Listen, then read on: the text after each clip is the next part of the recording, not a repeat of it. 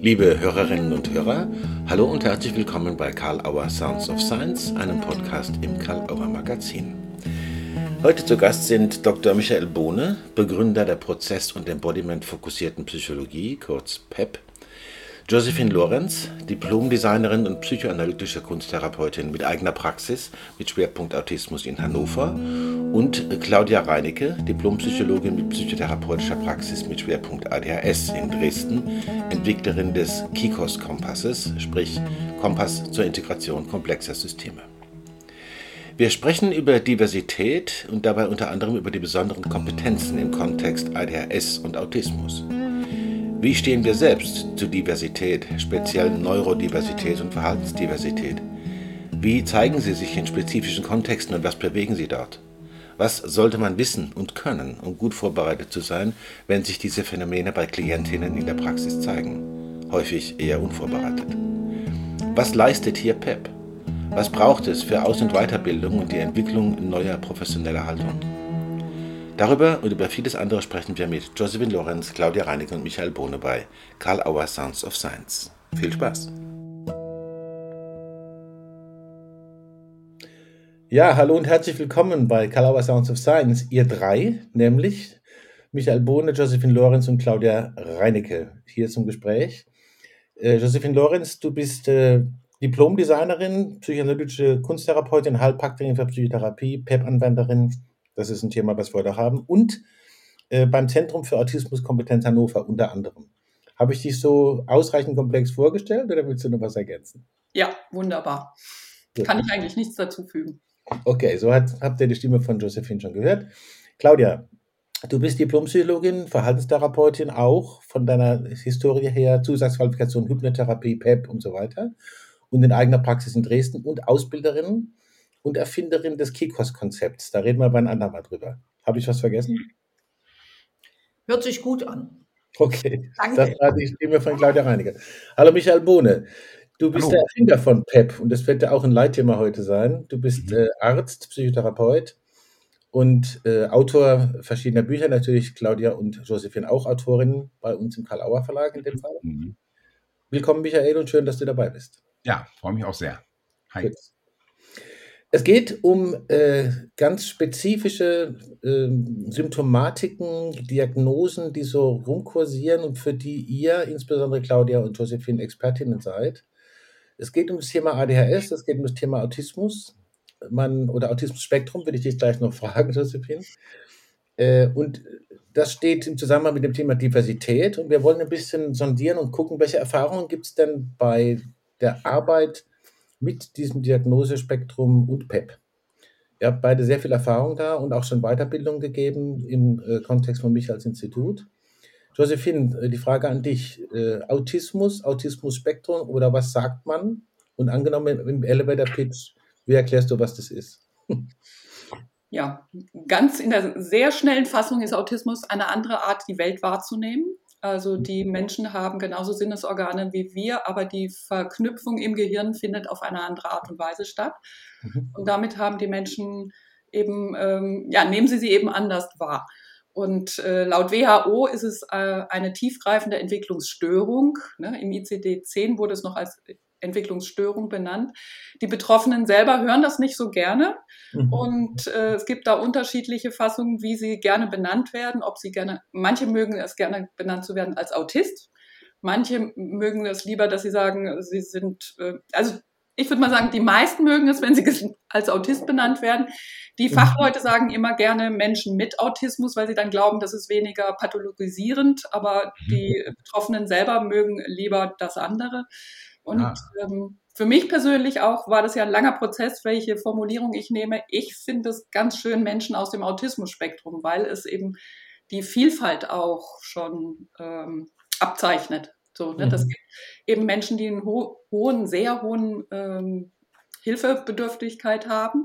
Und es mhm. gibt Menschen, die, die ähm, gehen ihrer Arbeit nach und äh, sind eigenständig mhm. und haben Familie ja. und Kinder und alles. Und äh, und deswegen finde ich den Begriff Autismus-Spektrum einen ganz schönen Begriff. Hm.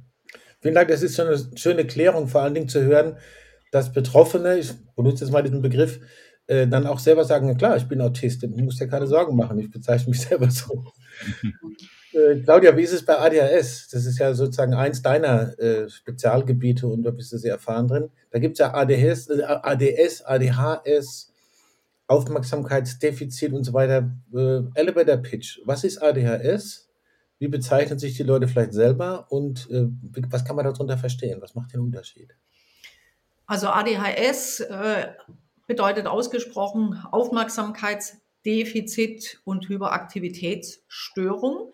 Mhm. Ähm, da sind wir schon an der Frage, ob man das so nennen müsste. Also mhm. auch da sind die Betroffenen oft nicht so happy und ich auch nicht, das als Störung schlechthin zu bezeichnen. Man könnte ja auch frei erfinden, also das ist die Definition, wie ich es gerade genannt habe. Man könnte auch frei erfinden und sagen, das ADHS bedeutet abwechslungsreich, dynamisch, hochenergetisch und stark. Ja, also ja. Um, um, das, um das Ganze gleich mal äh, von der positiveren Seite zu beleuchten. ADS bedeutet einfach dieselbe Symptomatik, die ich sofort beschreibe, aber ohne den hyperaktiven Anteil. Das sind dann also Menschen, die A, wie aufmerksamkeitsproblematisch, nicht überall ihre Aufmerksamkeit halten können, aber ich sage nicht aufmerksamkeitsgestört sind, weil ein Phänomen ist, die können sich zwar ganz furchtbar schlecht konzentrieren, wenn es um Routineaufgaben geht, wenn es um Schule geht, wenn es um einfach Dinge, die man abarbeiten muss, geht. Aber sie können sich hyperfokussieren bei Dingen, die sie interessant finden. Deswegen mhm. finde ich dieses Wort Aufmerksamkeitsstörung äh, mhm. immer schon mal so ein bisschen schwierig zu verstehen, was sich tatsächlich dahinter verbirgt. So das mhm. landläufige, ähm, der landläufige Eindruck von ADHS ist, das ist ein hyperaktives Kind, das bewegt sich viel, das hat Aufmerksamkeitsschwierigkeiten, die Aufmerksamkeit zu halten, unter Ablenkung zu halten und es ist sehr impulsiv. Ja, mhm. und ADS, da fehlt einfach der hyperaktive Teil. Das Kind kann trotzdem sehr impulsiv reagieren. Es kann aber auch nur auf der Aufmerksamkeitsschiene äh, sage ich mal, an bestimmten Stellen seine Schwierigkeiten haben. Und dann sind es Kinder, die im Gegensatz zu diesen hochenergetisch auffälligen, hyperaktiven überhaupt nicht auffallen, sondern oft ganz ruhig sind, ganz still sind, kaum was sagen und oft für zu dumm bezeichnet werden für mhm. die Anforderungen, die man ihnen stellt und wo das Ziel selten so erreicht wird, wie man es gerne hätte. Mhm. Das ist ja jetzt, wenn ich das beides gehört habe, eher so, ich nenne es jetzt mal in meinen Worten, potenzialorientiert beschrieben, mhm. als, äh, als Problem- oder störungsorientiert. Michael, wenn, wenn du äh, das so hörst, äh, entspricht das auch deinen Zugängen, wenn in deiner Praxis diese Symptomatiken auftauchen und ähm, dann vielleicht auch ein bisschen einführen, sozusagen, wie geht man mit PEP da dran? Mhm. Äh, was, wann wird das einsetzbar, wenn Menschen in so einen äh, Beratungskontext oder therapeutischen mhm. Kontext überhaupt kommen? Also das äh, gerade diese potenzialorientierte äh, Beschreibung liegt mir sehr und äh, also ich bin ja in zwei Rollen im Grunde hier. Zum einen bin ich ein Psychotherapie-Methodenentwickler, PEP entwickelt und genau. äh, da machen wir die Beobachtung, dass das eine ganz gute Hilfe auch bei, bei der Klientel ist, aber da können die beiden viel besser ins Detail gehen als ich. Mhm. Und dann bin ich ja im Grunde ein äh, sagen zumindest viele, dass ich ein ADHS hätte, Betroffener. Also ich nenne das immer, ich habe eine ADHS-Begabung. Und als solches Genau, als solches ähm, erlebe ich das auch. Und das ist ein Riesenspektrum. Es gibt Menschen, die sind wirklich so ausgeprägt äh, durcheinander durch diese, äh, dieses So-Sein, dass, äh, dass die echt leiden darunter, auch dass ein großer Leidensdruck da ist. Und dann gibt es Leute, dann, dann ist es eine Kontinuum, bis Leute, die eine ganz milde äh, sozusagen ADHS-Begabung haben. Aber ich finde es ganz gruselig, das immer als Krankheit und Störung zu beschreiben, weil in meinem Fall würde ich sagen, dass äh, auch wenn das intensiv vielleicht punktuell ist, aber ganz vieles ist äh, sozusagen mir nur möglich geworden, weil ich so organisiert bin. Und auch PEP hätte ich niemals entwickeln können, wenn ich diese Art, die Welt zu sehen, nicht äh, an Bord hätte. Und wenn ich mhm. mal gucke, wer an berühmten Menschen alles da zitiert wird, wenn man mal so guckt, der berühmte Mensch mit ADS bei Google eingibt, das ist Einstein, Mozart, Bill Gates, ähm, äh, Thomas Edison, ähm, aber auch so Leute wie Jamie Oliver, heute in der Zeitung gelesen, der englische Koch, Der hat äh, schwere ADS und äh, Legasthenie hat jetzt äh, 50 Millionen Bücher äh, verkauft. Er ist ja auch Buchautor. Und mhm. neulich habe ich ein Interview gehört von einem Drehbuchautor, der im, im spannende Filme, also Drehbücher für Filme schreibt. Der sagt auch, er hat schweres, schwere Legasthenie gehabt. Ähm, äh, was aber ihn nicht davon abhält, äh, total spannende von ganz berühmten Filmen äh, Drehbücher zu schreiben. Also diese Geschichten einfach, wo Menschen erstmal trotz dieser Thematik gut äh, ihr Leben machen, beziehungsweise wozu sind die eigentlich in der Lage, wo andere gar nicht in der Lage sind? Ich habe dann noch gelesen, der MI5, der Geheimdienst in England, der, bestell, der stellt ganz dezidiert Legastheniker ein. Und Legasthenie und ADHS ist ja manchmal auch äh, ver, äh, vergesellschaftet, weil die eben eine andere Art haben, auch was wahrzunehmen und Lösungen zu kreieren. Das mhm. fehlt mir total. Also für mich ist bei diesen beiden Themen sofort das Thema Menschbild und pädagogisches Bild im Raum. Also. Ähm, so, ne? Also, da, also das ähm, ist mir ganz wichtig. Und da bin ich eigentlich, also meine Leidenschaft ist da eher als ja so, sozusagen Betroffener, weil ich da sehe, was für katastrophale Folgen das hat, wenn Kinder so entwertet werden. Natürlich ist jemand, der eine gewisse ADHS-Kompetenz hat, ist anstrengend. Der sprengt natürlich immer Rahmen, aber ähm, das hat auch was mit dem Rahmen zu tun und mit den Systemen, in denen genau. er ist. Ne? Und ich bin ja auch, wenn ich meine Schulkarriere angucke, ich war ja immer schlecht in der Schule und bin dann ähm, war Legastheniker eben, so 40, 50 Seiten pro, äh, Fehler pro Seite gemacht und dann war ich Klassenkasper und bin dann in der sechsten Klasse Hauptschule sitzen geblieben. Ist schon auch eine Leistung, könnte man sagen. Ne? Mhm. Und dann nach der achten Klasse ohne Hauptschulabschluss aus der Schule geflogen. So. Und dann haben sie gesagt, sieh, sieh zu, dass du Arbeit findest. Das ist natürlich, ähm, das kann man ja von zwei Seiten angucken. Ich fand das nie schlimm, ehrlich gesagt, weil eben mein Gefühl war immer, die, diese Form von Schule ist ein Konzept, die haben nicht an Leute wie mich gedacht bei der Entwicklung. Also ich falle da irgendwie äh, runter und ich hole mir das woanders. Und dann muss man sich ja mal vorstellen, dann gehe ich direkt raus aus der Schule, gehe zur Volkshochschule, melde mich da an und habe in sechs Monaten meinen Hauptschulabschluss, habe also meine alte Klasse draußen überholt. Und wenn ein Mensch solche Erfahrungen macht und das kann, dann können das ganz, ganz, ganz viele andere auch. Und da, deswegen äh, spreche ich da auch so drüber, damit ich sozusagen Modell bin für andere Menschen, die da betroffen sind und die eben nicht so so zuversichtsorientierte Menschen in ihrer Umgebung haben. Da kann ja auch Claudia viel zu erzählen, was für Erfahrungen sie in der Schule macht mit, mit den Lehrern und so zum Thema ADHS. Ne? Das wollte ich gerade fragen. Die, die, ja. Ihr beide habt euch gemeldet. Josephine, ich würde gerne kurz zur Claudia gehen äh, und den Faden da aufnehmen. Du hast sehr genickt bei der Frage mit dem Rahmen, ja?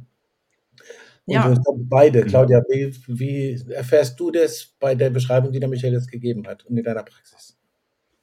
Also mich hat vorher nur meine gute Erziehung davon abgehalten, zu Michael, bei Michael mitten reinzuquatschen und zu sagen, da sind wir schon zwei, die in Doppelrollen hier sind, weil ja.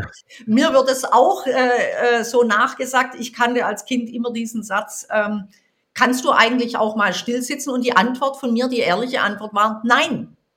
Und so war es halt einfach auch. Nur im Gegensatz zu Michael, also habe ich einfach erfahren, und das ist vielleicht einfach schon so ähm, mitgegeben, dass ich in einem ganz speziellen Rahmen aufgewachsen bin. Da sind wir schon bei den Rahmen.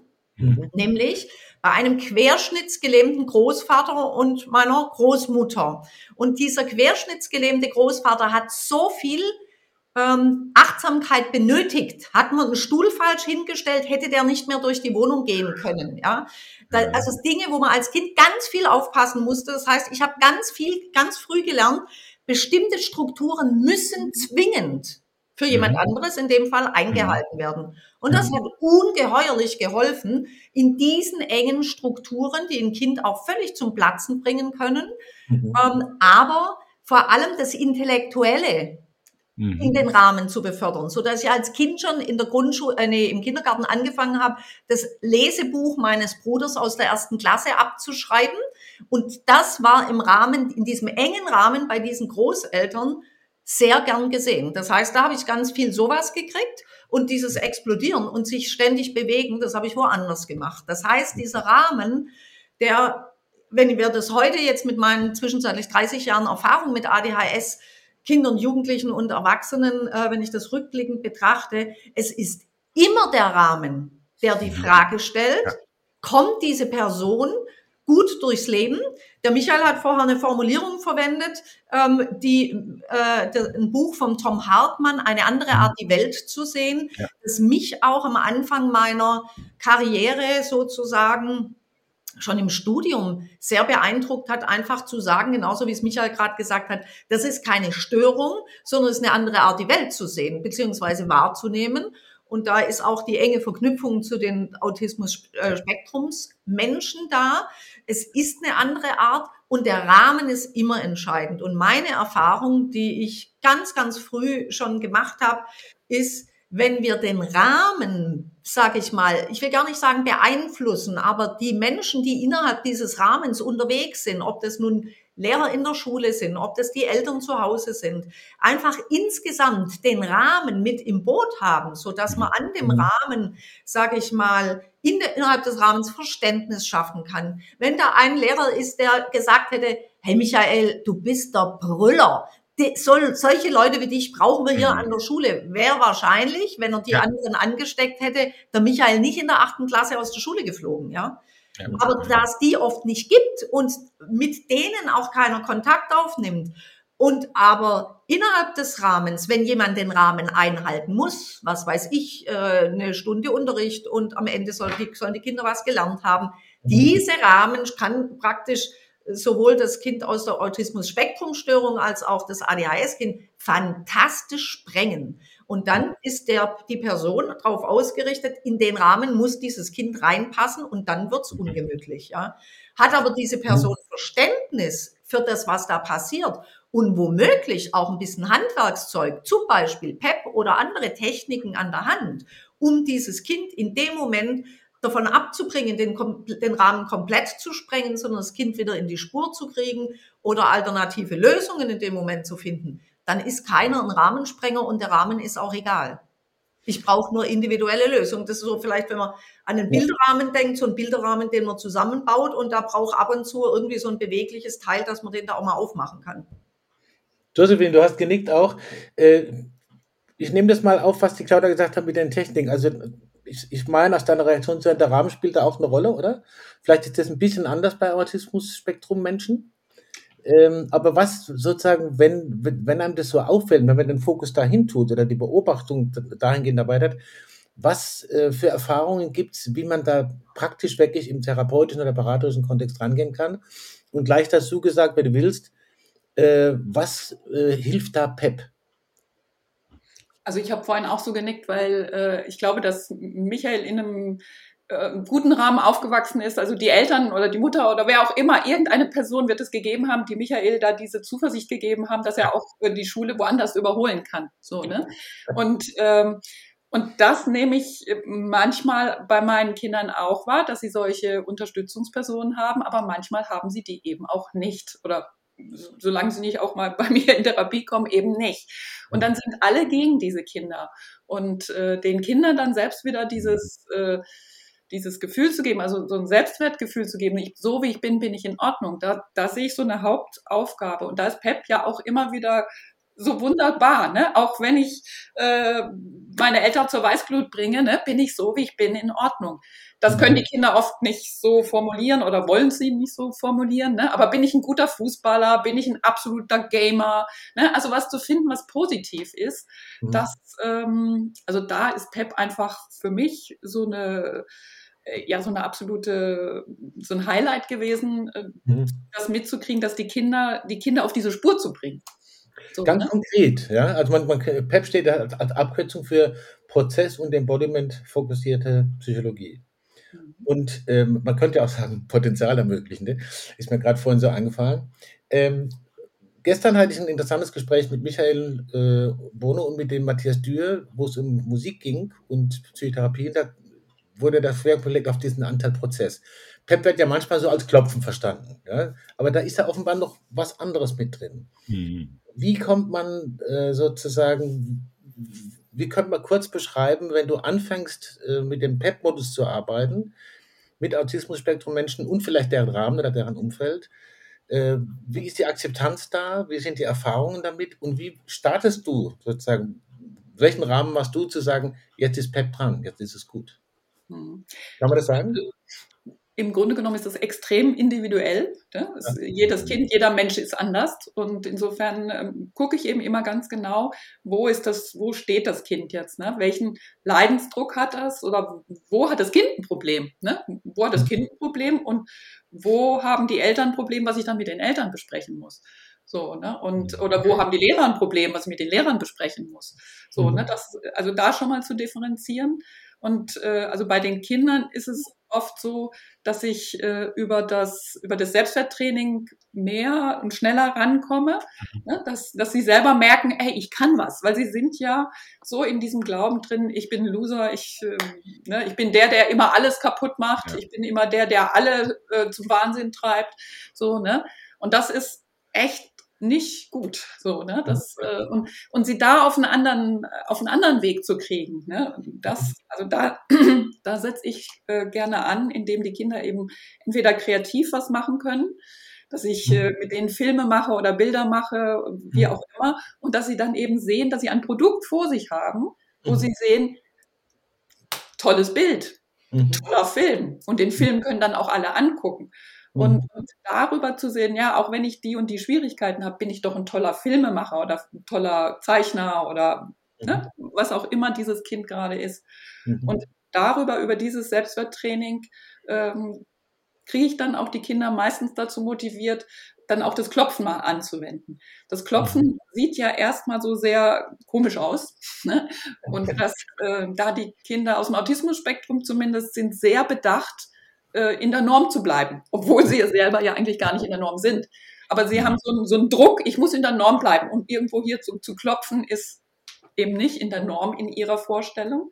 Mhm. Sie da erstmal zu äh, ihnen klar zu machen, es gibt so viele verrückte Sachen, die wir machen, also da ist Klopfen noch harmlos. So.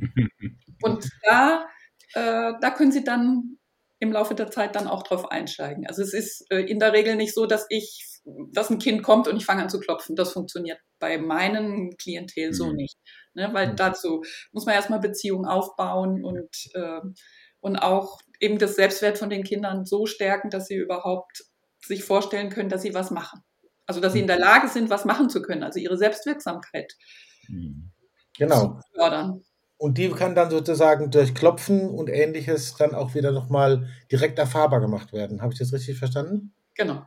Mhm. Ist, das, ist das bei ADHS ähnlich, Claudia? Ja. Also das ist äh, sehr ähnlich das Prinzip, allerdings ganz im Gegensatz zu dem, was Josephine gerade gesagt hat, wie da muss erstmal ähm, die, das, die Basis aufgebaut werden.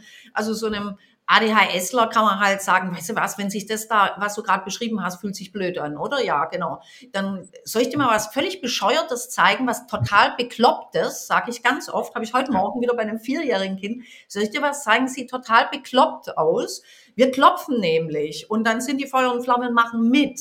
Ja, mhm. und denen ist es ganz oft völlig wurscht, ob die mitten in der Schule klopfen oder irgendwie sowas. Also es ist natürlich nicht bei allen so, aber ich erlebe das ganz oft als einen total guten Andockpunkt. Und für mich ist das Klopfen oder die, die ganze Technik, die in PEP drinsteckt, zieht sich wie ein roter Faden durch alles, was ich mit diesen Menschen, auch mit anderen Klienten tue, was ich ja auch in diesem Kikos-Ansatz zusammengebastelt habe, wo für mich ganz klar ist, das PEP ist einmal eine Verbindungsstelle, um etwas einem Klienten zu zeigen, um das Gleiche auch zum Beispiel den Eltern zu zeigen. Und gestern war ich wieder an der Schule, um den Lehrern zu zeigen, was ich dem Kind beigebracht habe, nämlich in dem Fall erstmal die Klopftechnik, damit es ganz generalisiert, damit nicht das Kind das ganze System, den Rahmen ändern muss, damit die gesamten Rahmenbestandteile, zum Beispiel die Klopftechnik kennen und die dann in verschiedenen Situationen anwenden können und damit die Anwendung viel genereller stattfindet, als wenn ich das nur bei mir in der Therapie mache. Okay. Das mhm. heißt, es wird sozusagen in, in die Beteiligung gebracht mit denen, die man als, ja, als Systembeteiligte, sage ich jetzt einfach mal so, äh, sehen könnte. Ne? Genau. Wie ist, mhm. Wie ist die Erfahrung, Michael? Ja, nee, Josephine, du wolltest noch was dazu sagen. Ergänzen. Ja, ich fand es gerade total spannend, ne? weil ich habe gerade wieder einen gehabt, dem, äh, der spielt un unglaublich gerne Fußball und ich muss dann immer wieder mit dem Fußball spielen. Und dann regt er sich aber eben auf, wenn ich dann auch mal ein Tor schieße und so. Und da regt er sich aber so extrem auf, dass er wirklich droht, in einen Overload zu kommen. Und dann wird er richtig ungemütlich. So, ne? Und dem habe ich auch das angeboten. Ne? Ich, ich kenne Technik, die selbst Hochleistungssportler äh, benutzen. Mhm. Ne? Und dass kein Hochleistungssportler ohne mentales Stärken auskommt. Äh, und ob er sich das nicht doch auch mal angucken möchte. Ne? Mhm. Zack, war erstmal der Vorhang, also er hat erstmal dicht gemacht.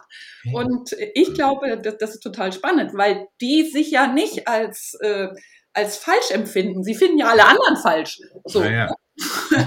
Und äh, deswegen haben sie eigentlich erstmal nicht das Gefühl, sie müssen sich ändern, sondern die anderen müssen sich eigentlich ändern. Und, mhm. äh, und die überlegen oft sehr genau, gerade wenn sie auch schlau sind, ne, ähm, ist das also wird mir da jetzt wieder was aufgedrückt, was nicht zu mir gehört? Mhm. Oder äh, kriege ich da vielleicht mal was angeboten, was meine Potenziale stärkt? Und ich glaube, mhm. also da gibt es vielleicht tatsächlich einen Unterschied zu den ADHS-Leuten. Mhm. Also hört sich gerade, hörte sich für mich gerade eben so mhm. an. Mhm. Michael, wenn du das als, als PEP-Entwickler so hörst, ja. Ja, bist du auch auf die Idee gekommen, dann zu sagen, ich, ich will diese Spektren, diese ja. äh, Felder, diese Erlebnisfelder, diese Menschen einfach auch gerne dabei haben und auch, ich sage es jetzt ja. mal so etwas gönnerhaft, auch mich darum kümmern. Ja. Ähm, was denkst du, könnte noch äh, dazu beitragen, dass es noch ein bisschen intensiver so gesehen wird, wie es hier angeboten wird? Einerseits eben potenzialorientiert und andererseits mhm. gibt hier wirklich methodische Zugänge, die euch helfen. Ja, klar. Also, das kommen ja, denke ich, ADHSlerinnen ja. und Autismus-Spektrum-Menschen in Praxen, wo die Leute völlig unvorbereitet sind. Und, und genau. Also, erstmal, glaube ich, ist wichtig, was du ja eben gesagt hast, PEP ist mehr als Klopfen. Das fing ja als Klopfen tatsächlich an. Also mhm. Mitte der Nullerjahre habe ich mit dem Klopfen experimentiert und war fasziniert, wie schnell die Effekte sind, schneller als ich alle anderen Methoden. Ich finde alle Methoden irgendwie spannend. Also ich, ich habe auch in jeder Methode irgendwas gefunden, was ich äh, integriert habe. Aber äh, die Geschwindigkeit, die Veränderungsgeschwindigkeit bei starken belastenden Emotionen war beim Klopfen äh, am schnellsten. Und das Klopfen hat die Selbstwirksamkeit, also die Erfahrung gestärkt der Menschen, weil sie es selbst machen. Das war schon mal nochmal wichtig. Aber dann habe ich eben gemerkt, weil ich eben seit 90er Jahre, Mitte der 90er Jahre Auftrittscoaching mache, wie, was für eine zentrale Funktion das Selbstwertgefühl bei allen Themen, die mit Prüfung und Bühne und gesehen werden äh, so zu tun haben. Deswegen habe ich ganz, ganz, ganz früh Selbstwerttrainings entwickelt. Und eben ist, das Selbstwerttraining ist ein, ein, ein fundamentaler, vielleicht sogar der wichtigste Bestandteil von PEP.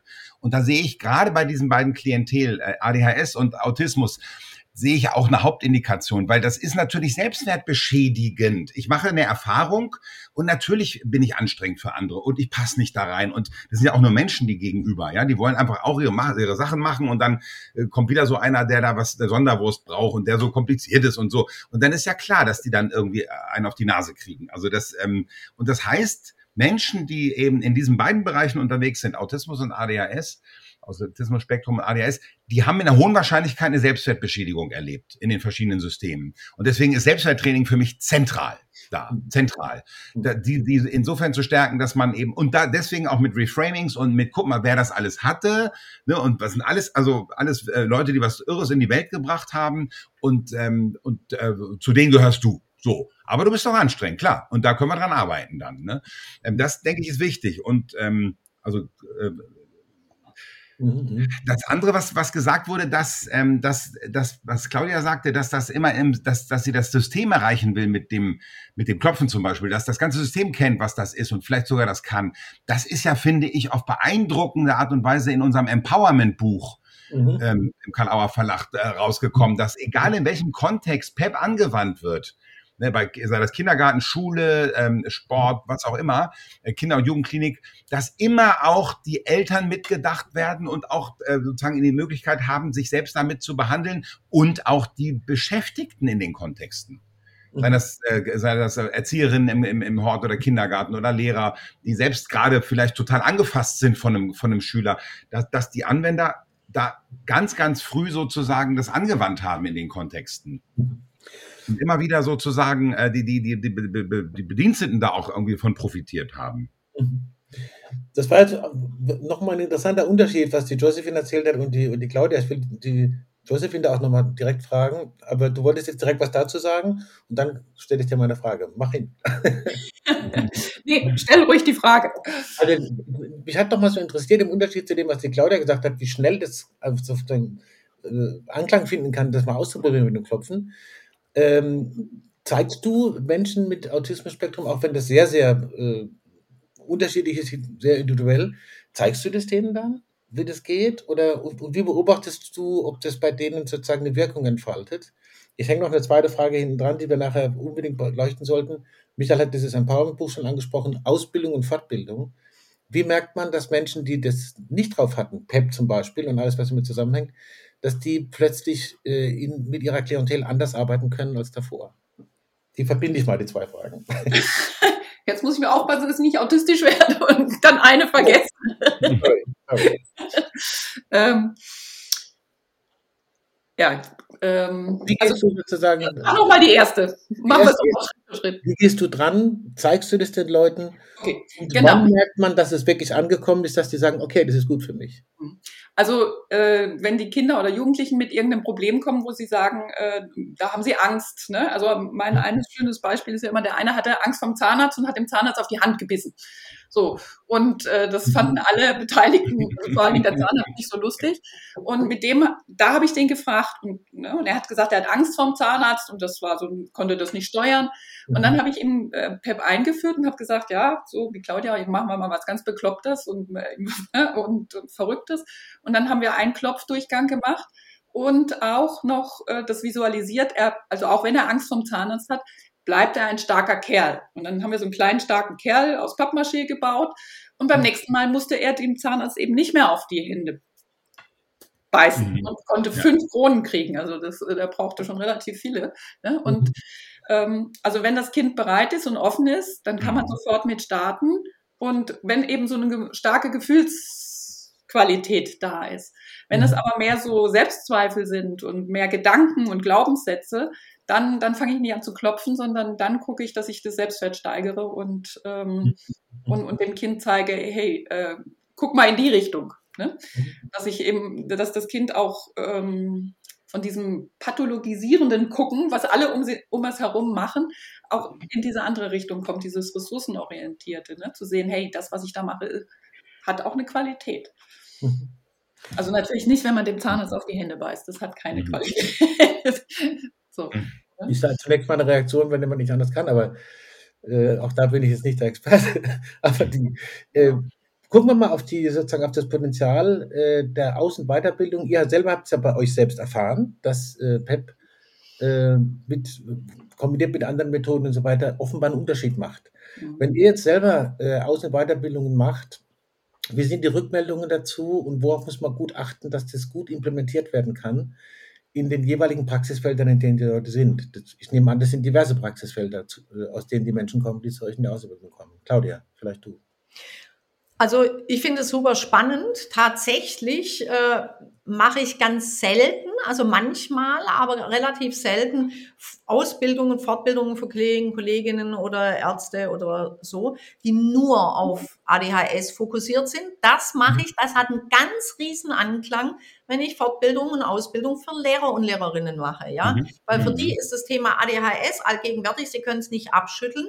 Aber Leute, die sich vor allem, wenn sie niedergelassen arbeiten, aussuchen können, mit wem sie arbeiten wollen, da sieht man relativ selten welche, die sagen, so wie ich jetzt mit dem ADHS oder die Josephine mit den äh, Autismus-Spektrumsstörungen, oh ja, die finden wir so toll, gib mal alle her zu mir. Also die mhm. Kollegen und mhm. Kolleginnen im psychotherapeutischen Bereich haben eher immer nur so ein paar wenige davon in der Praxis, gerade weil sie ja auch so anstrengend sind und weil man womöglich auch nicht nur im schulischen Rahmen, sondern auch im therapeutischen Rahmen da anders dran gehen muss, ja. Mhm. Und wenn ich ähm, da in der Fortbildung bin, dann sehe ich ganz häufig, dass mir Kollegen zurückmelden, also jetzt nicht auf ADHS spezifisch ausgerichtet, äh, zurückmelden in meinen, in meinen Kikos-Fortbildungen ist das erste, was ich den Kollegen und Kolleginnen versuche zu vermitteln, tatsächlich die Klopftechnik, ja,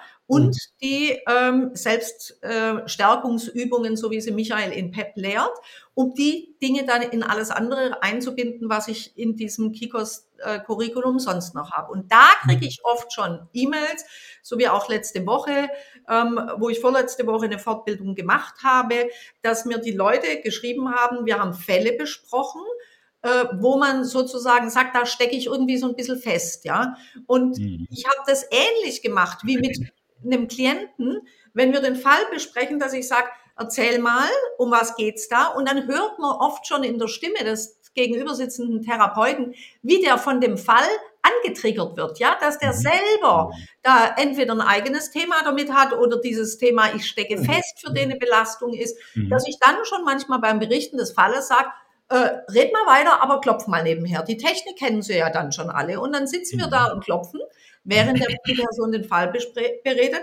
Und tatsächlich in der Anwendung von PEP, die alles, was da so dazugehört, frage ich dann mal, wenn du jetzt nochmal, wenn so der Stress runtergegangen ist, wenn du jetzt nochmal ab nachdenkst, so wie du bisher arbeitest, was fällt dir noch ein? Was könntest du tun? Und plötzlich fällt dem gleichen Therapeuten, der drei Minuten vorher angefasst den Fall erzählt hat, ein, was er alternativ machen könnte und was er noch gar nicht probiert hat, ja. Mhm. Und natürlich lege ich vorher auch immer sehr die Spur aus mit meinem Kikos-Ansatz, dass wir das Umfeld im Boot brauchen. Und habe ich letzte mhm. Woche eben eine E-Mail gekriegt. Es war fantastisch. Ich bin in die Gruppensituation rein. Ich war schon mal gar nicht so aufgeregt wie sonst. Und dann habe ich das Klopfen in der Gruppe angeboten und siehe da, es haben alle angenommen und der Problemfall in der Gruppe, vor dem ich so viel Schiss hatte, den gab es überhaupt nicht mehr. Der hat mhm. es mitgemacht und hat plötzlich ganz konstruktiv sich auf die Lösungssuche begeben.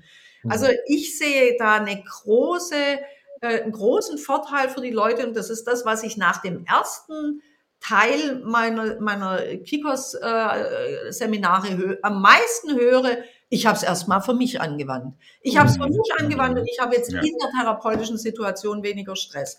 Alles, was dann noch kommt, was ich noch versuche zu vermitteln, das steht mal auf einem ganz anderen Blatt, ja, sondern das PEP einfach auch schon als Erleichterung für den, äh, für den Therapeuten zu betrachten, der ja genauso wie ein Mensch funktioniert und genauso auch Lehrer wie Menschen funktionieren und wenn sie das anwenden, tatsächlich leichter auf die Lösungen kommen, nach denen wir ja eigentlich immer in der Therapie suchen. Hm. Josephine. Ja, kann ich mich nur anschließen. Ne? Mhm. Dass, äh, also, dass man als Therapeut einfach äh, eine größere Toleranz auch aufbauen kann durch PEP. Ne? Also, wenn mir mein Gegenüber einfach nicht antwortet, ja, also ich habe da so einige Klienten, die auf meine tollen Fragen so gar nicht antworten. Und zwar konsequent. Und dann könnte ich natürlich auch denken, oh, das, jetzt mache ich hier aber wieder Käse oder was mache ich denn und so. Aber wenn ich dann sage, okay, auch wenn die überhaupt nichts redet, bleibe ich in meiner Kompetenz, dann fühle ich mich ja schon ganz anders, als wenn ich denke, oh, ich muss die jetzt zum Reden zwingen, es muss doch irgendwie laufen, ich, die müssen doch so, ne? Oder wenn einer nur rot malt und immer nur rot malt, kann ich mich natürlich aufregen als Kunsttherapeutin, dass der nicht auch mal andere Farben benutzt. Aber wenn ich mir dann sage, ne, auch wenn der gerne rot malt und auch nur rot malt, bleibe ich trotzdem in meiner Kompetenz und muss nicht mich selber schlecht machen. Und das mhm. passiert oft. Ne? Also ich gebe mal noch ein Beispiel, was ich gerade erst letztens gehabt habe. Da habe ich diese berühmte Frage gestellt, wo kann, womit kann ich dir behilflich sein? So, das ist ja eine Frage, die wir alle gerne stellen. Und äh, aber der hat gesagt, ja, das weiß ich doch nicht. Ne? Und wo ich so gedacht habe, nee, und dann kam, dann meinte ich, überleg mal, weil ich noch auf dem anderen Trip war, dass er sich, er ja ein Problem hat und ich bei helfen soll. Und dann meinte ich, habe ich es nochmal anders gefragt, und dann meinte er, keine Ahnung. Ne, bis ich begriffen habe, er ist auf dieser Gedankenspur, äh, sie will mir helfen, aber ich kenne ja ihre Kompetenzen nicht. Mhm. So. Ne? Und äh, also diese Gedankengänge überhaupt zu realisieren. Ne? Mhm. Und dann eben nicht drauf anzuspringen, ja, äh, wenn man die Frage stellt, wobei kann ich dir behilflich sein und derjenige sagt, ja, keine Ahnung, äh, dann nicht gleich eingeschnappt zu sein oder, mhm. Ne, oder, oder auch selber einen Vorhang runterzumachen, sondern nochmal zu überprüfen, um was geht's denn jetzt hier? Mhm. Also da denke ich auch, das ist, also da hat Pep ein enormes Potenzial für uns mhm. Therapeuten, das Leben wirklich einfacher zu machen und auch zuversichtlicher und, und viel mehr Leichtigkeit reinzubringen. Ne? Gerade auch bei Autismus ist gerne immer so ein, man kann ja nichts machen. Autismus mhm. bleibt, das ist verankert, also kann man auch nicht äh, irgendwie auflösen, sondern wer Autist ist, ist mit kind, als Kind Autist ist, wird auch als Erwachsener Autist sein.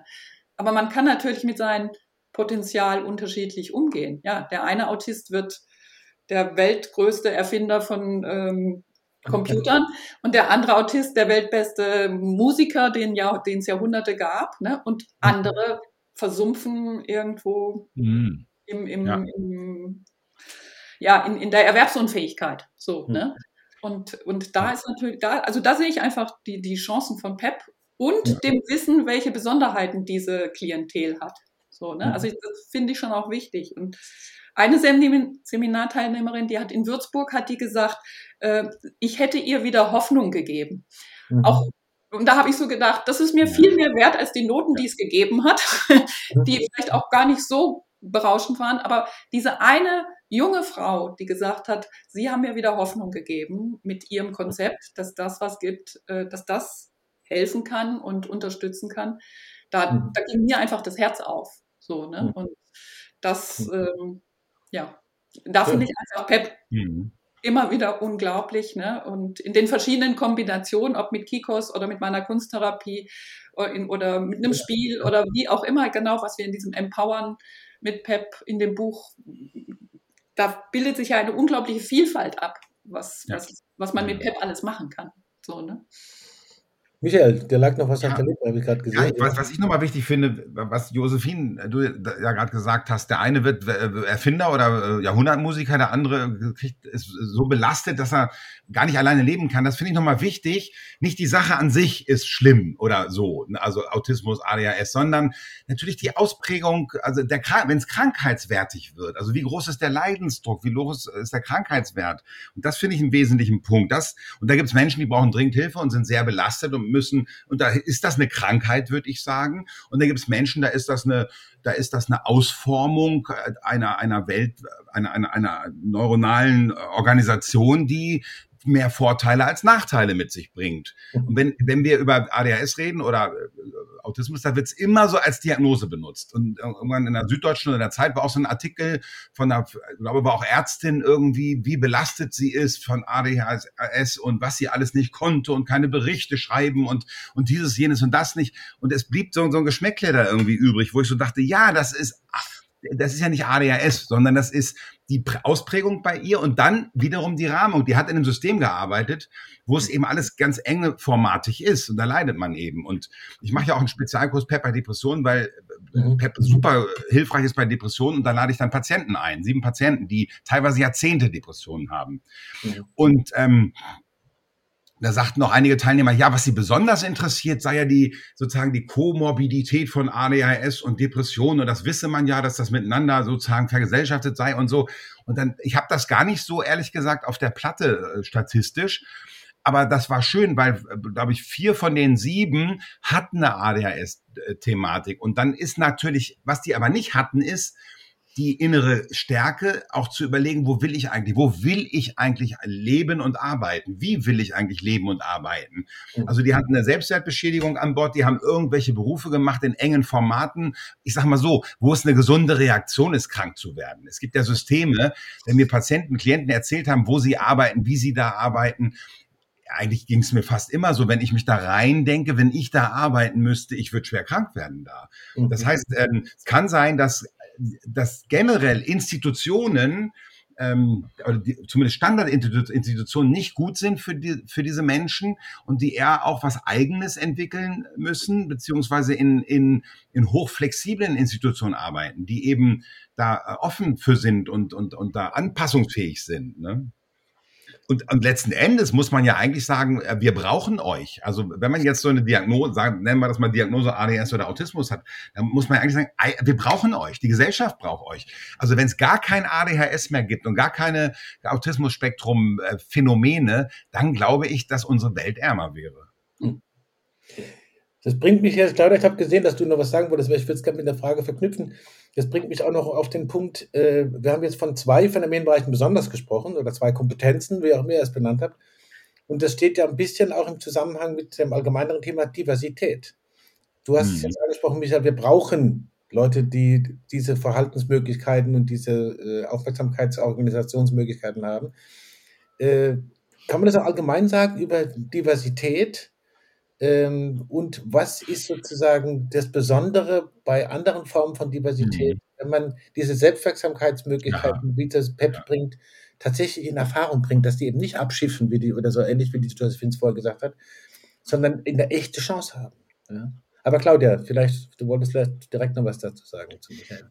Ja, ich wollte da direkt was dazu sagen und versuche dann mal auf das Thema Diversität zu kommen, das da natürlich auch äh, drin steckt. Ähm, erstens mal wollte ich etwas ergänzen von vorher, wo ich auch eine irrsinnige Stärke sehe äh, in der Behandlung oder in der Unterstützung, sage ich mal viel lieber, äh, von Menschen mit ADHS oder ADHS-Lern PEP zu verwenden ist, dass es einfach schon mal zu den herkömmlichen therapeutischen Unterstützungen, wo man meistens redet, eine Musterunterbrechung ist. Und mhm. wie ich auch in vielen an vielen Stellen in den Büchern äh, geschrieben habe, wer mit ADHS-Lern arbeitet, der muss sich darauf einstellen, dass die Therapie nicht ihren üblichen Vorgang gehen kann, falls irgendjemand nach irgendeinem Manual arbeitet. Das ist denen in kürzester Weise so zu langweilig, ja. dass auch die Therapie abwechslungsreich sein muss. Das ist mit PEP super gut gegeben, schon mal weil es so lustig aussieht, wenn man das am Anfang macht, ja. Und mit dieser Musterunterbrechung kriegt man Leute dazu. Vor allem kann man ganz schnell wechseln. Man kann auch mitten in einer anderen Technik, ich habe es zum mhm. Beispiel neulich gehabt, das war ganz spannend, mit einem ADHSler eine Hypnose gemacht, weil der ein körperliches Thema hatte, wo wir gucken wollten, ein, eine Frau war das, äh, wo wir gucken wollten, wie man damit umgehen kann. Und dabei haben wir immer wieder so eine hypnotische Technik, immer wieder zurück an den sicheren Ort, bevor man wieder an den kritischen Ort geguckt hat, ja.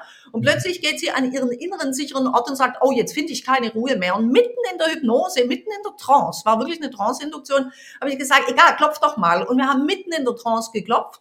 Und sie so, ah, jetzt geht's wieder. Und dann haben wir weitergemacht, ja. Also wo ich einfach auch sehe, PEP ist äh, eine unheimlich tolle Technik, um auch nicht nur, wie ich es vorher beschrieben habe, Systeme, sondern auch Techniken miteinander zu verknüpfen. Und damit wird's hochwirksam für ADHSler, weil irre viel Abwechslung da drin ist, ja.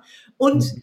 ehrlich gesagt, Michael, ich bin ja immer so ein bisschen äh, zwischen neidisch und ähm, betrübt dass mhm. es so viele Seminare zum Thema Depression im, Erwa im ja. Erwachsenenalter gibt, ja.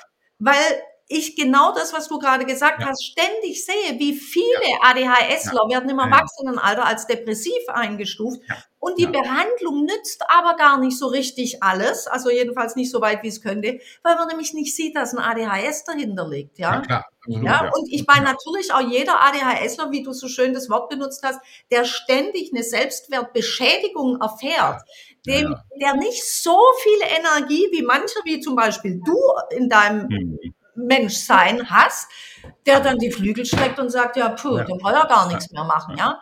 Aber dahinter dieses ADHS wird ganz oft nicht gesehen. Und ich hätte ganz gerne öfters mal Kurse ADHS im Erwachsenenalter und was ja. aussieht wie eine Depression oder sowas. Ja, ja klar. Als und da sozusagen, ja. Mhm. Genau. Und da sind wir nämlich auch bei der Diversität zu sagen, das wird in anderen Bereichen genauso sein. Das wird auch bei dir, Josephine, das wird mit den ganzen Menschen im Autismus-Spektrum nicht anders sein, dass auch da manchmal andere Themen, andere Bereiche dahinter stecken und dass es da total wichtig ist, die Diversität, wie es gerade eben auch ja. schon beschrieben wurde, als eine Notwendigkeit zu betrachten. Ich weiß gar nicht, wie oft ich mich gerade jüngst auch zum Beispiel bei einem Kind, wegen dem ich gestern auch an der Schule war, der aus Angst gerade nicht mehr in die Schule geht. Wie oft ich mich den Satz sagen höre, weißt du, die Welt braucht solche Menschen wie dich. Der ist ja. also von dem Lehrer, mit dem er am meisten Schwierigkeiten hat, sagt er, ja, was ist denn, ich war überhaupt nicht garstig zu dem, was ist denn das für eine Mimose? Genau. Ich bin der Meinung, wir brauchen solche Mimosen, ja, die wegen einem leicht erhobenen Stimmchen schon einen Angstschlotteranfall kriegen, weil von denen, die glauben, sie sind eh die tollsten auf der Welt, haben wir schon genug, ja. Also so die so, ja, wo ich immer sage, hm, es wäre schön, es gäbe mehr Leute, die wie du so sensitiv sind und die dann halt mal vor irgendwas leichter Angst kriegen. Dieses, glaube ich, können wir ausweiten auf egal welche Auffälligkeit, welche Besonderheit, welche besondere Begabung. Einfach zu gucken, dass diverse brauchen wir. Dafür gibt's überall dringende Notwendigkeiten, so divers zu sein. Und wir brauchen es in der Therapie, weil für diverse Menschen funktioniert auch nie eine standardisierte Therapie. Josephine, ein, ein Plädoyer von dir wird sozusagen über Autismus zu Diversität. Ist das paradigmatisch? Würdest du das unterstützen? Und wie, wie schafft man das, da so mutig zu bleiben, macht man die Erfahrungen ab und zu vielleicht enttäuschend sind oder, oder nicht so besonders äh, zuversichtsfördernd? Naja, ich, also ich glaube auch, dass wir diese Menschen dringend brauchen und äh, dass sie ein, ein enormes Potenzial haben. Ne? Also die ganzen Berühmtenheiten mit Autismus zeigen ja, dass sie auch enormes Potenzial haben können. Ne? Mhm. Und äh, also was ich immer wieder was mir ans Herz geht, ist, wenn ich merke, wenn ich meinen eigenen kleinen Autisten in mir entdecke. Ne? Äh, ne? Das ist sowas wie, also ich würde mich jetzt nicht als autistisch bezeichnen, aber ich glaube, dass jeder Mensch auch so einen kleinen Autisten mhm. hat, genauso wie jeder Mensch depressive Stimmungen kennt. Ne? Mhm. Und da, da ist es äh, schon bekannter. Ne? Depression ist ja irgendwie was, was auch schon in aller, schon in vieler Munde ist und mhm. das kennen die Leute mehr. Aber dass man auch autistische Anteile hat, das mhm sehr wenig diskutiert. Also Autismus wird dann als Rainman bezeichnet, ne? so einer, der Begabung und weiß der Teufel was oder Spezialinteressen hat. Aber dass jeder Mensch auch solche Anteile hat. Ne? Ich sage das immer, ne? Äh, ich benutze gerne eine Handtasche, weil wenn ich die andere Handtasche benutze, dann habe ich plötzlich den Schlüssel nicht drin oder den Geldbeutel oder das Taschentuch. Mhm. Und ne, wenn ich aber eine Handtasche habe, dann ist da immer alles drin. So, ne? Und wenn man das natürlich, ähm, oder, oder mm, mein Mann immer seinen Löffel in einer bestimmten Schublade, Schublade braucht. Wenn der, äh, wenn der Löffel nicht in der Schublade ist, dann ist der Löffel weg. So, ne? Dass der vielleicht genau daneben liegt, das sieht er dann nicht. So, und es, es sind so ganz kleine Anteile, deswegen sind wir jetzt nicht Autisten, aber das ist so ein autistisches ja. Phänomen. Mhm. Und äh, die bei sich selber kennenzulernen, ist erstmal spannend und zweitens, äh, also auch für sich selber erweiternd und dadurch kann man natürlich dann auch Menschen, die das noch verstärkt haben, viel besser verstehen und, mhm. und die dann auch unterstützen. Also die, die, ähm, es gibt eine ähm, Zusammen ähm, Kooperation von autistischen Forschern, die mal so eine Forschung gemacht haben, dass gerade Menschen aus dem Autismus-Spektrum unglaublich oft sich äh, psychotherapeutische Unterstützung wünschen, aber nicht rankommen. Weil das dann schon daran scheitert, dass sie nicht anrufen können und dass die Psychotherapeuten nicht per Mail erreichbar vielleicht sind. Das hat sich jetzt vielleicht mhm. langsam mal geändert. Mhm. Diese Forschung ist von 2015, es dürfte sich langsam geändert haben. Mhm. Aber es gibt auch immer noch Therapeuten, die sagen, wenn sie mir nicht in die Augen schauen, kann ich mit ihnen keine Therapie machen. So. Mhm. Und äh, da da würde ich mal sagen, da ist beim Therapeuten was, ja, also eine ja. Loyalität zur Therapieschule oder was auch immer, ne? Ja. Ähm, dass man genau. nur bestimmte Therapie nur auf ganz bestimmte Art und Weise machen kann. Und ja. Da glaube ich, da können uns diese autistischen Menschen auch noch ganz viele andere Qualitäten zeigen. Hm. Ja, ähm, ich finde das äh, alles sehr, sehr spannend. Vor allem das mit dem Potenzial. Ich möchte noch mal anmerken, das ist ja nicht so, dass man sagen muss, ja, die haben dann trotz ihrer ADHS oder Autismus-Thematik sind die erfolgreich gewesen, sondern in vielen Fällen genau, weil sie so organisiert sind. Also das, das ein Weil muss man da sagen, das, weil das eben, also wenn ich mich jetzt da selbst betrachte, ich nehme eben, deswegen dieser Begriff Aufmerksamkeitsdefizit, das ist total kryptisch, also absurd, weil meine Beobachtung ist eher, dass Leute, die kein ADHS haben, ganz oft gar nichts mitkriegen. Ich kriege ja alles gleichzeitig mit. Das habe ich schon immer gemerkt. Ich kriege alles gleichzeitig mit und dann wird es aber zum Problem, wenn ich eine Sache machen soll, die mich nicht interessiert, während ich ja alles andere, was mich sehr interessiert, mitbekomme. So, mhm. und, und, und, und vielleicht auch, wenn ich jetzt mal überlege, woraus besteht eigentlich PEP, es ist ja gerade diese Prozessorientierung, ja. die sehr viel ausmacht. Und da ist es, Claudia hat natürlich recht, das wird oft übersehen mit dem, mit dem ähm, ADHS hinter, hinter der Depression. Aber wenn ich mit PEP arbeite, ist es mir völlig egal, mit welchem Stempel jemand reinkommt, weil ich gucke auf die wesentlichen Elemente. Was für belastende Emotionen sind da? Wie geht's mit dem Selbstwert? Gibt es unbewusste Dynamiken, zum Beispiel Loyalitäten auf Ego-State-Ebene oder interpersonell? die dich sozusagen gefangen halten. Da ist es mhm. mir völlig egal eigentlich, was für eine Diagnose jemand hat. Das funktioniert eigentlich immer gut. Und das habe ich ja auch entwickelt, weil dieses ganze Auswendiglernen von irgendwelchen Standards mich total ermüdet und ich kann das gar nicht. Mhm. Also ich habe viel mehr auf die Muster geguckt, auf, auf die darunterliegenden Muster. Ähm, das ist das Spannende daran. Und zur genau. Diversität äh, wollte ich noch was sagen. Ja, gerne. Ähm, ich glaube schon, also wenn ich, also erstmal leben wir in einer Zeit, wo es dann, wo, wo wir zum einen äh, total offen sind für Diversität. Wir öffnen sozusagen äh, die Welt für Menschen, die eben anders sind. Ähm, und auf der anderen Seite ist es immer noch in vielen Kontexten sehr, sehr stromlinienförmig. Also es gibt therapeutische Schulen, Tagungen, da darf man nur hin, wenn man Diplompsychologe oder Arzt ist. Ja, mhm. wenn man Heilpraktiker Psychotherapie ist, darf man auf diese Tagung nicht. Man darf das zwar als Referentin, aber nicht als Teilnehmer, wo ich schon auch denke, na, das hat nichts viel mit Diversität zu tun. Wenn ich mir überlege, PEP konnte ich auch nur entwickeln, weil ich wahnsinnig diverse Leute im Kurs hatte, die aus anderen Kontexten kamen, die andere Denkmodelle an Bord hatten und die mich da angeregt haben. Also allein da ist es schon wichtig. Dann haben wir das ganze Thema Transidentität, äh, äh, Genderfluidität und so. Das ist ja ein Riesenthema. Ähm, mhm das, das betrifft ja die Identität. Also wenn ich nicht genau weiß, wer ich bin, ähm, macht das immer eine Verunsicherung. Da haben wir wieder die Selbstwertthematik am Start. Also mhm. da, äh, egal jetzt, ob ich jemanden, wie ich jemanden äh, unterstütze, da äh, ich habe mit Selbstwerttraining und Affektregulation bin ich total gut unterwegs und, mhm. und, ähm, und, und gleichzeitig beobachte ich in unserer Gesellschaft so eine Ambiguitätsintoleranz, also Mehrdeutigkeitsintoleranz. Es ist immer entweder so oder so. Es gibt nur eine Wahrheit. Das haben wir ja äh, gerade durch zu Corona gesehen, wie eng die, die Weltsichten auf einmal wurden in alle Richtungen. Die mhm. Verschwörungstheoretiker genauso wie die super angepassten, die alles abgewunken haben, was von der Regierung kam. Also Mehrdeutigkeitstoleranz. In diesem Kontext würde ich ja sagen, in dem anderen Kontext würde ich sagen, ich weiß es nicht und im dritten Kontext würde ich sagen, ich kann, ich könnte glatt das Gegenteil behaupten. So ist die Welt nun mal. Hm. Ambigu, also mehrdeutig. Und, und das äh, finde ich auch nochmal wichtig, dass, äh, dass, dass ähm, man das mit berücksichtigt sozusagen. Wenn wir, wenn wir äh, Vereindeutigung haben wollen, gibt von Thomas Bauer ein schönes Buch, Die Vereindeutigung der Welt, großartiges Reklambüchlein, ähm, dann macht das Symptome. Also das an sich macht ja schon Symptome dann. Ne? Hm. Ja. Ich frage mich jetzt mal wie so ein klassischer Radiomoderator und sage, unsere Sendezeit ist bald zu Ende. Was ich äh, schade finde, weil es ist so viel Potenzial da drin, man könnte das noch weiterentwickeln. Machen wir vielleicht auch noch mal wieder. Äh, auf jeden Fall äh, denke ich auch, dass viele davon profitieren werden, wenn sie sich diesen Thematiken weiter öffnen, mutig öffnen und auch das entsprechende Werkzeug an Bord haben. Trotzdem, in einer etwas komplexeren, vielleicht mehrdeutigen Form, die klassische Karl Auer äh, Sounds of Science Abschlussfrage. Man trifft sich zum Gespräch, man denkt, das und das wird äh, thematisiert und so, und jetzt kam aber irgendwas äh, doch nicht so vor, was vielleicht doch einen Platz gebraucht hätte. Das wäre das eine. Oder es ist euch während des Gesprächs noch was eingefallen, ihr habt den anderen zugehört, habt vielleicht rechts hingeschrieben, jetzt liegt es noch da.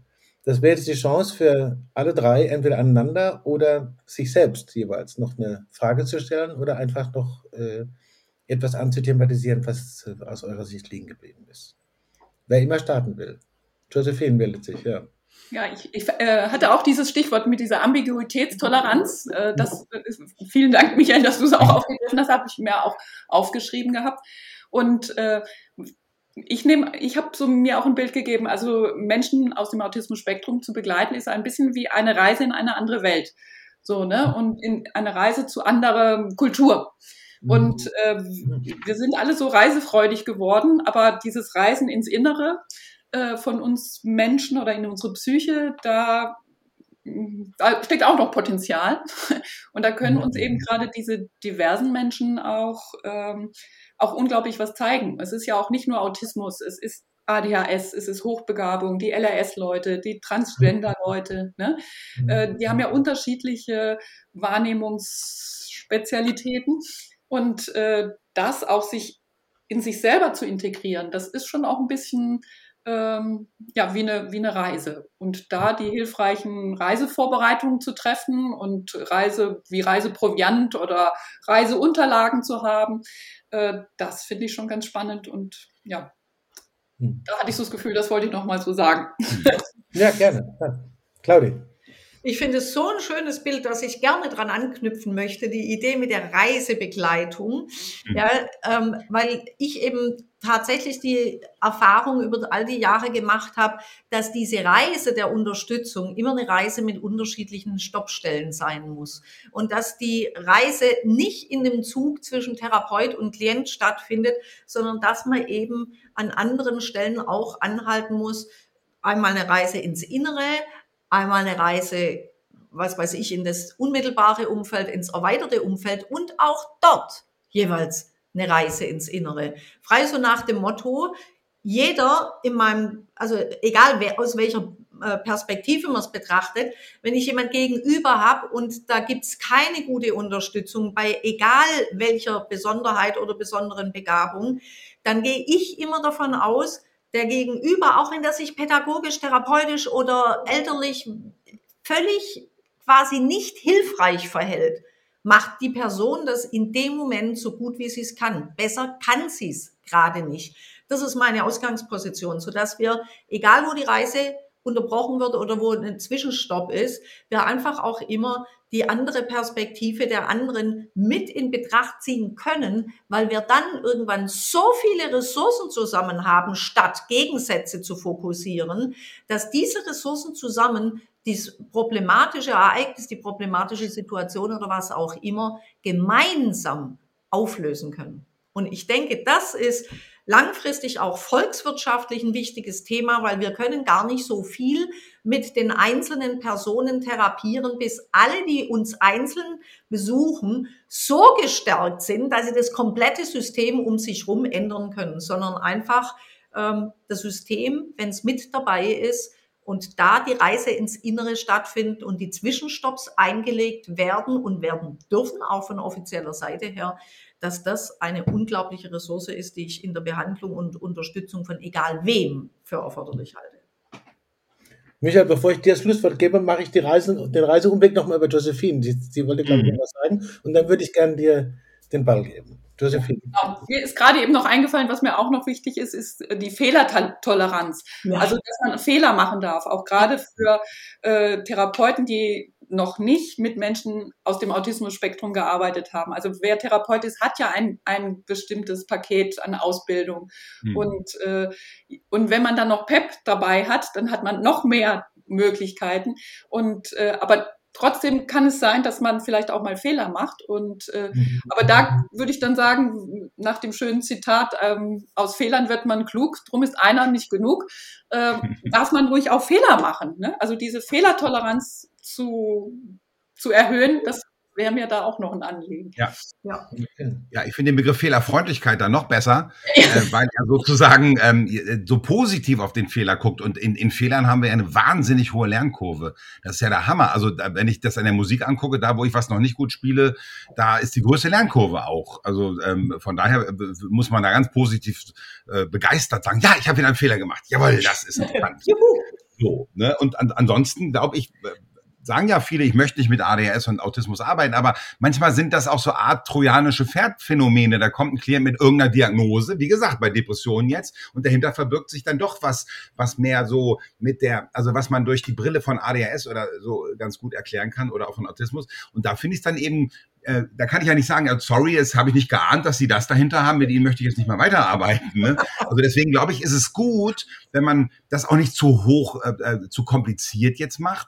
Aber äh, welche kleinen Interventionen, welche äh, sozusagen kleinen Taschenspielertricks auch helfen vielleicht bei der, bei diesen beiden Klientel, ähm, äh, da, da gute Arbeit zu machen. Ne? Mhm. Und, ähm, und da, da, da bin ich auch selbst begeistert. Ich bin ja zwar Entwickler von PEP, aber oft sehe ich das ja wie was Fremdes. Also wenn andere darüber berichten, auch wie sie das machen, dann mhm. bin ich eigentlich noch eine ganz andere Person, die interessiert zuhört und denkt, ach, sehr interessant, was machen sie da? Das klingt ja spannend. Äh, so, ne? Mhm. Und da, da finde ich gerade die Prozessorientierung eben hilfreich. Und wenn man sich anguckt, wie viel Prozent von ähm, der Bevölkerung irgendwie eine, eine gewisse Diversität oder Neurodiversität hat, mit all dem, wir haben es ja schon auch mit äh, Legasthenie und Transidentität und, und, und, und, und, ähm, das ist ja, das ist eine hohe Prozentzahl. Also da haben wir bei anderen Diagnosen, die es weit weniger gibt, mehr Fortbildungen angeboten insgesamt. Genau. Ne? Mhm. Äh, also, ähm, von daher glaube ich, macht das totalen Sinn, das mehr in den Fokus zu nehmen und diese Menschen zu unterstützen, dass die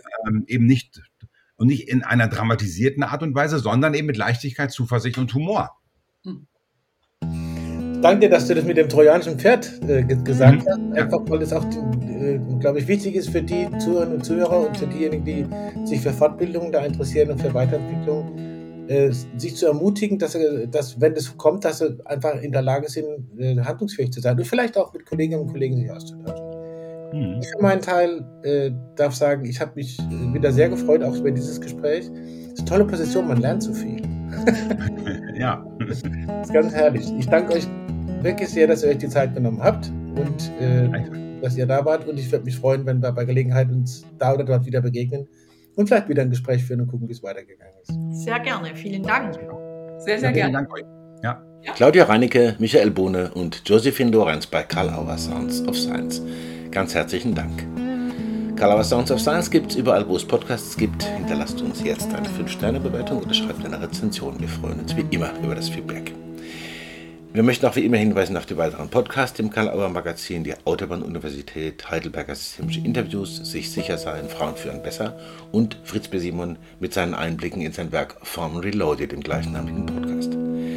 Dies und vieles andere regelmäßig im Karl-Auer Magazin auf karl-auer.de. Besuchen Sie auch gerne unsere gesamte Website, stöbern Sie im Programm mit den aktuellen Neuerscheinungen und im Magazin. Danke für die Aufmerksamkeit und bis zum nächsten Mal bei Karl Auer Sounds of Science.